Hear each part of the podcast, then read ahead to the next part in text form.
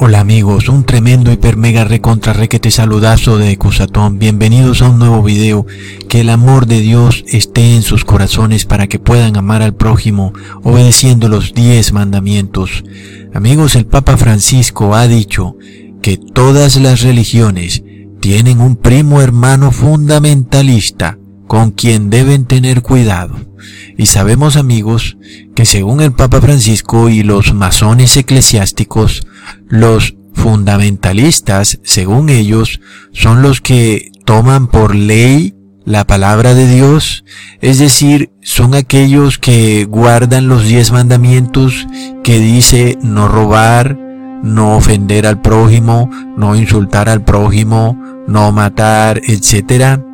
Y así guardan todos los diez mandamientos, no solamente como están escritos e inicialmente cuando fueron entregados en tablas de piedra, sino a su nivel espiritual, cuando Jesús los explicó espiritualmente, los diez mandamientos, ¿ok? Y según el Papa Francisco, eso es ser fundamentalista, eso es ser radical, eso es ser extremista, inclusive terrorista. Es decir, que según el Papa Francisco, aquel que tiene la Biblia como ley de vida y obedece todo estatuto y decreto de Dios Padre, ese es un fundamentalista para el Papa Francisco. Qué torcido está el mundo, ¿ah? Es increíble, porque sabemos que la Biblia entera debería ser la forma de vida de todas las personas. Deberíamos obedecer la ley que es la palabra de Dios y de esa manera nuestro mundo sería mucho mejor, sería un mundo ideal. Pero desafortunadamente así están las cosas. Es el mismo líder religioso del mundo el cual dice que los que obedecen la ley de Dios son extremistas, son unos locos radicales, son aquellos que causan división en el mundo y los que no causan unión. Es tremendo. El Papa Francisco dice que los que obedecen los diez mandamientos son los que tienen este mundo dividido. Qué ironía, qué cinismo tan tremendo, ¿no?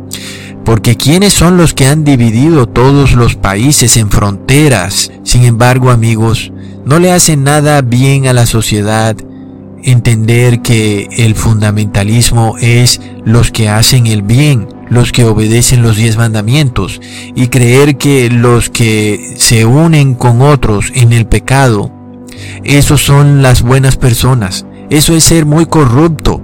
Es decir, cuando uno tranza sus valores, para unirse con otro, nada más porque haya unión, pero a raíz de esa idea se están machacando y pisando los valores, es decir, lo que nos hace buenos seres humanos, no robar, obedecer a Dios en todas las cosas. Y para tratar de tener paz con el prójimo, entonces echamos debajo del tapete la palabra de Dios. Eso está muy mal. Eso es el ecumenismo.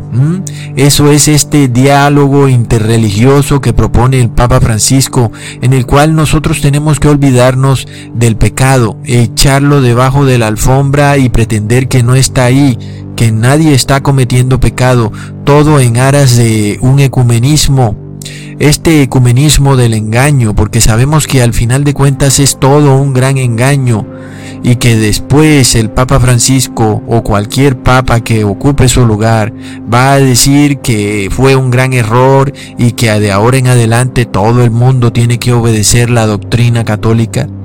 Sin embargo, amigos, nosotros entendemos que nosotros no podemos transar la ley de Dios para ir a un ecumenismo. Eso está muy torcido. Recordemos que todo el origen del mal del mundo es el pecado y es el pecado el cual tenemos que erradicar. Y si hay una religión que tiene como modus operandi el pecado y esa religión pretende unirse con nosotros, no es posible porque nosotros no podemos unirnos en el pecado, por más que querramos que en el mundo no haya tanta desunión y tanta división, pues no podemos hacerlo. Lo ideal fuera que se arrepintieran. Y si se arrepienten con mucho gusto podemos unirnos.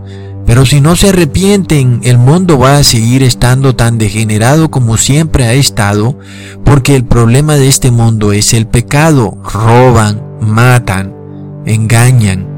Es por esto que el ecumenismo es una falacia, un gran engaño, una gran hipocresía. Así que es muy increíble, amigos, que el mismo líder religioso, entre comillas, cristiano, pretenda unir al mundo entero en el pecado. Y además, amigos, es demasiado irónico que el Papa de la supuesta cristiandad llame a los humildes cristianos que obedecen los diez mandamientos como radicales fundamentalistas, mientras la Iglesia Católica tiene órdenes católicas, sectas, inclusive militares, ¿ah?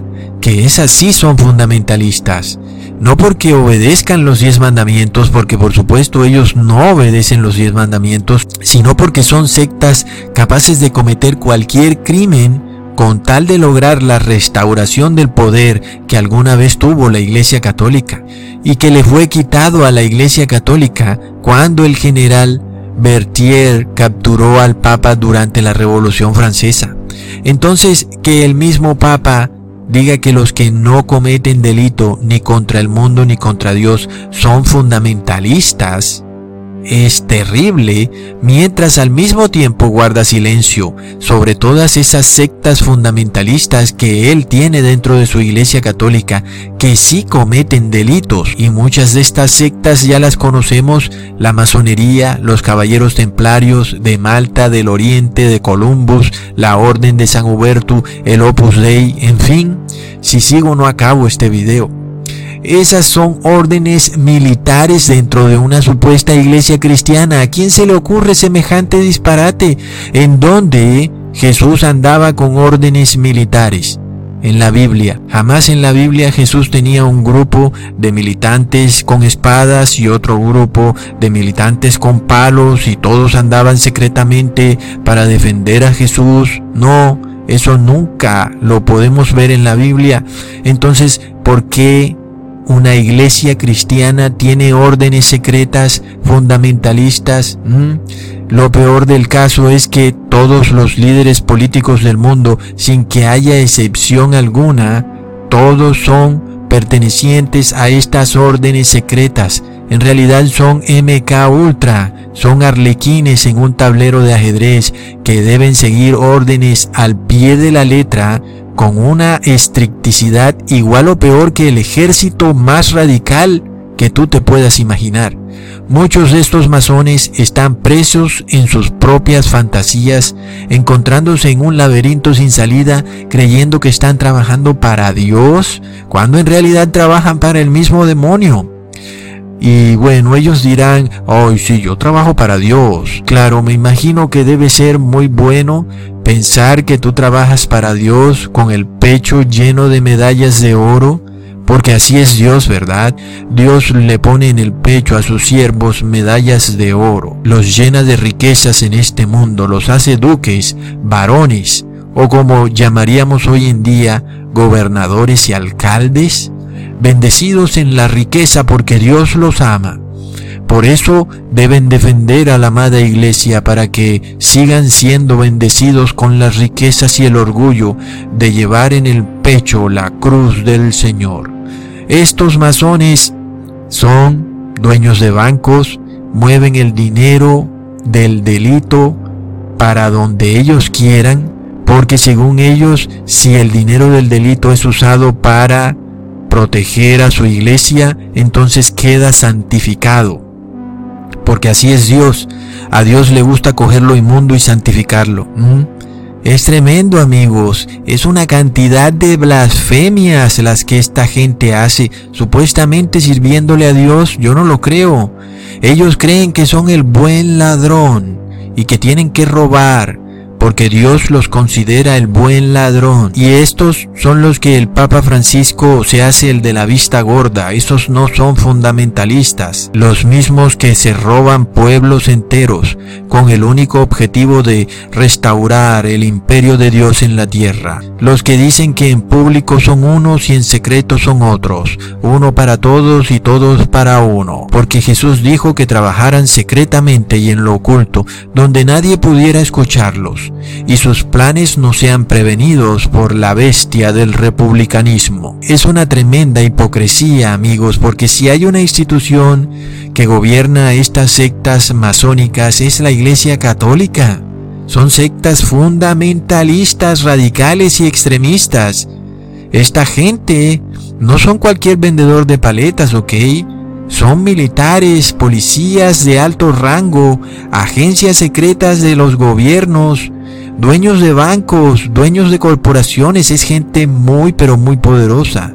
Esta gente puede hacer lo que se le dé la gana. Ellos van a violar la ley y van a crear una noticia falsa, son dueños de hospitales y ponen a personas como si estuvieran heridas y no están heridas, son dueños de noticieros, sacan noticias falsas, hacen morir gente que nunca muere, los llevan a hospitales que son de su propiedad y en esos hospitales ellos dicen que esa persona está en tal habitación y ahí no hay nadie ellos controlan todo, son tremendos. Pero como la ironía no tiene límites en este mundo y el cinismo no para, resulta que el Papa Francisco es primo lejano de los Rothschild, de acuerdo a este árbol genealógico. Y resulta que los Rothschild son una familia de banqueros fundamentalistas agrupados en precisamente órdenes secretas como Caballeros Templario o de Malta. Mm, pero ¿cómo así? ¿Acaso el Papa no acababa de decir que teníamos que tener cuidado con algún primo fundamentalista y resulta y acontece que el mismo Papa es primo de fundamentalistas? Plop. Pero esta historia se pone buena, amigos. No por nada la élite desesperadamente quiere acallar la voz de los youtubers a través de todo medio y manera. Pronto ellos van a imponer leyes para multar a los youtubers por cualquier cosa que digan. Hay del que quiera abrir un canal de YouTube, amigos. No saben lo que se viene. Ok, volviendo al tema. Aquí podemos ver que el Papa Francisco es primo del mismísimo Nathaniel, Charles, Jacob Rothschild, cuarto varón Rothschild. Ya en videos pasados les he dicho que todo dirigente de alto nivel en el gobierno de tu país es primo de esta gente, plop. Hasta el Papa Francisco es primo de ellos. Tremendo. Jacob Rothschild es hijo de Víctor Rothschild quien es hijo de Charles Rothschild, quien es hijo de Nathaniel Rothschild, quien es hijo de Nathaniel Meyer Rothschild, quien es hijo del infame Lionel Nathan de Rothschild, quien es hijo del insidioso Nathan Meyer Rothschild, quien es hijo del fanático Mayer Amschel Rothschild.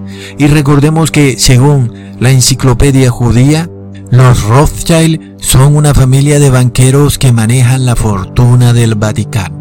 Ahora, esto se pone mejor, porque recuerden que les dije que el Papa de Roma perdió su poder durante la Revolución Francesa en 1798 debido a que el general Berthier, por órdenes de Napoleón, lo había capturado. Increíblemente amigos, pero el Papa Francisco también es primo del mismísimo general Berthier. Ah, plop el mismo que le quitó la corona al Papa, el cual declaró que ya el Papa no podía poner y quitar reyes y dividió nuestro mundo entre una sociedad laica y una sociedad religiosa, el mismo que encerró al Papa en una cárcel, el general Berthier, es precisamente primo del Papa Francisco, amigos.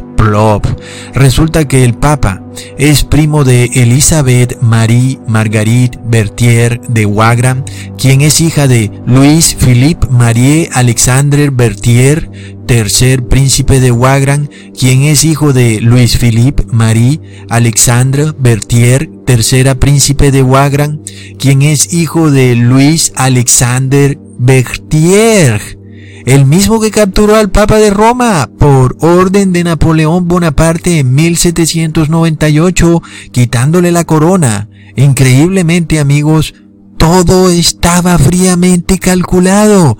Todos son familia, como siempre, la gran familia.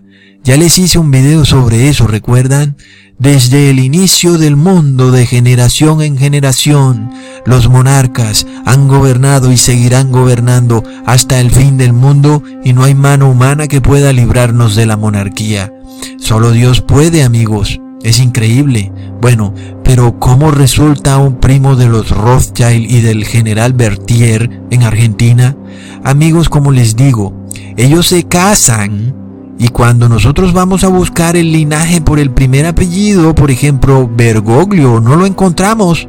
Porque sucede que de repente alguno de sus familiares se casa y entonces llevan el linaje. Resulta que recordemos que el apellido de la madre muchas veces se desaparece. De repente se va perdiendo el apellido, pero el linaje no. Entonces amigos, entendamos que la realidad que vemos en nuestro mundo es muy distinta a la verdadera realidad. Las monarquías siempre han controlado el mundo y la única razón por la cual nosotros aún tenemos libertad de expresión en este mundo es porque Dios es muy, pero muy, pero muy grande y porque quiere que todos sepan la verdad y sean salvados. Pero si fuera por estos monarcas, hace rato que ya hubieran cerrado YouTube o convertirían a YouTube en un nuevo Netflix. Y bueno, entonces amigos, no anden pretendiendo que un hombre los va a salvar y no anden pidiéndole a sus gobernantes prebendas y más bien dedíquense ustedes a buscar la salvación con el verdadero rey que es Jesucristo, amigos, porque tu líder político ni tampoco religioso te va a salvar. Eso es ser muy ignorante, todos están relacionados en familia. Y esto es Vox Populi, amigos. Recordemos que hasta hace muy poco las familias más dominantes de la sociedad tenían un hijo sacerdote. Y eso era muy sabido. Recordemos que hasta hace muy poco ser sacerdote, hace 50 años o 100 años, eh, era algo que traía mucha riqueza. Recordemos que entonces todas estas personas están en cada país del mundo. Entonces tú piensas que ves al curita o ves al pastorcito y no sabes que ellos están ligados. Están ligados, ellos son familia todos. Entonces ellos solo van a beneficiar a su familia el interés de conservar el poder político, económico, religioso de generación en generación, ¿ok? Asimismo entiende algo. Nada bueno va a venir al mundo cuando los ministros de economía de cada país del mundo están relacionados por linaje familiar con los Rothschild amigos. Nada bueno en cada país si tú tienes cabeza para dedicártele a examinar a tu ministro o al vicepresidente, vas a llegar a la verdad. Sin embargo, sabemos amigos que de alguna manera estas cosas están muy muy ocultas y no hay manera de que yo pueda dar una prueba totalmente exacta. Algún noticiero o alguien puede decir que esto es una noticia falsa y en fin. Pero amigos, nosotros no estamos en desconocimiento para saber qué es lo que sucede amigos. Es demasiado curioso que el Papa Francisco hasta hace poco estaba reunido con un Rothschild para discutir el nuevo capitalismo inclusivo del bien común que propone el Papa Francisco para su nueva teocracia mundial. Y eso es un gran cinismo porque son los Rothschild los que pervirtieron el capitalismo y entonces ahora pretenden ellos, los que pervirtieron totalmente el capitalismo, pretenden darnos la solución a los problemas del mundo cuando ellos mismos lo causaron. El cinismo no tiene límites amigos, pero sabemos amigos que esta gente pronto va a cometer un terrible error irreversible por tratar de defender sus imperios, cuando traten de supuestamente salvar al mundo uniendo a la iglesia y al Estado de nuevo, y de nuevo se les ocurra perseguir a los verdaderos cristianos y de nuevo impongan una pena de muerte a los verdaderos cristianos, ahí sí se acabó esto amigos. Recuerden cómo la reina Esther advirtió que si un rey perseguía al verdadero pueblo de Dios, eso causaría un daño irreparable en el mundo. Leamos Esther capítulo 7 versículo 4. Porque hemos sido vendidos yo y mi pueblo para ser destruidos, para ser muertos y exterminados. Si para siervos y siervas fuéramos vendidos, me callaría, pero nuestra muerte sería para el rey un daño irreparable. Pongan atención amigos, Muchos creerán que se van a salvar por recibir la marca de la bestia, pero la realidad es que el mundo va a recibir un daño irreparable cuando se decrete la pena de muerte a los verdaderos cristianos que sean declarados extremistas, fundamentalistas y radicales, con los cuales nadie quiere estar cerca porque son unos fundamentalistas que obedecen los diez mandamientos, son unos locos. Y entonces en Apocalipsis 13 dice en el versículo 14, mandando a los moradores de la tierra que le hagan imagen a la bestia que tiene la herida de espada y vivió, y se le permitió infundir aliento a la imagen de la bestia, para que la imagen hablase e hiciese matar a todo el que no la adorase. Así es amigos, cuando se pronuncie ese decreto de muerte, sabremos que al mundo se le ha causado un daño irreparable como fue profetizado en el libro de Esther. Y muchos que pensaron que el mundo se iba a deshacer de los tales cristianos fundamentalistas que no roban ni matan, y que ahora ellos vivirían en su gran reinado de los mil años con el gran Cristo solar, el Yahshua Maitreya. Entonces amigos, les digo que al mundo le llegará un daño irreparable. El reino que tanto cuidaron los linajes de la tierra habrá llegado a su fin para siempre y ya no podrá más pasárselo de generación en generación porque se acabó amigos. Hasta pronto.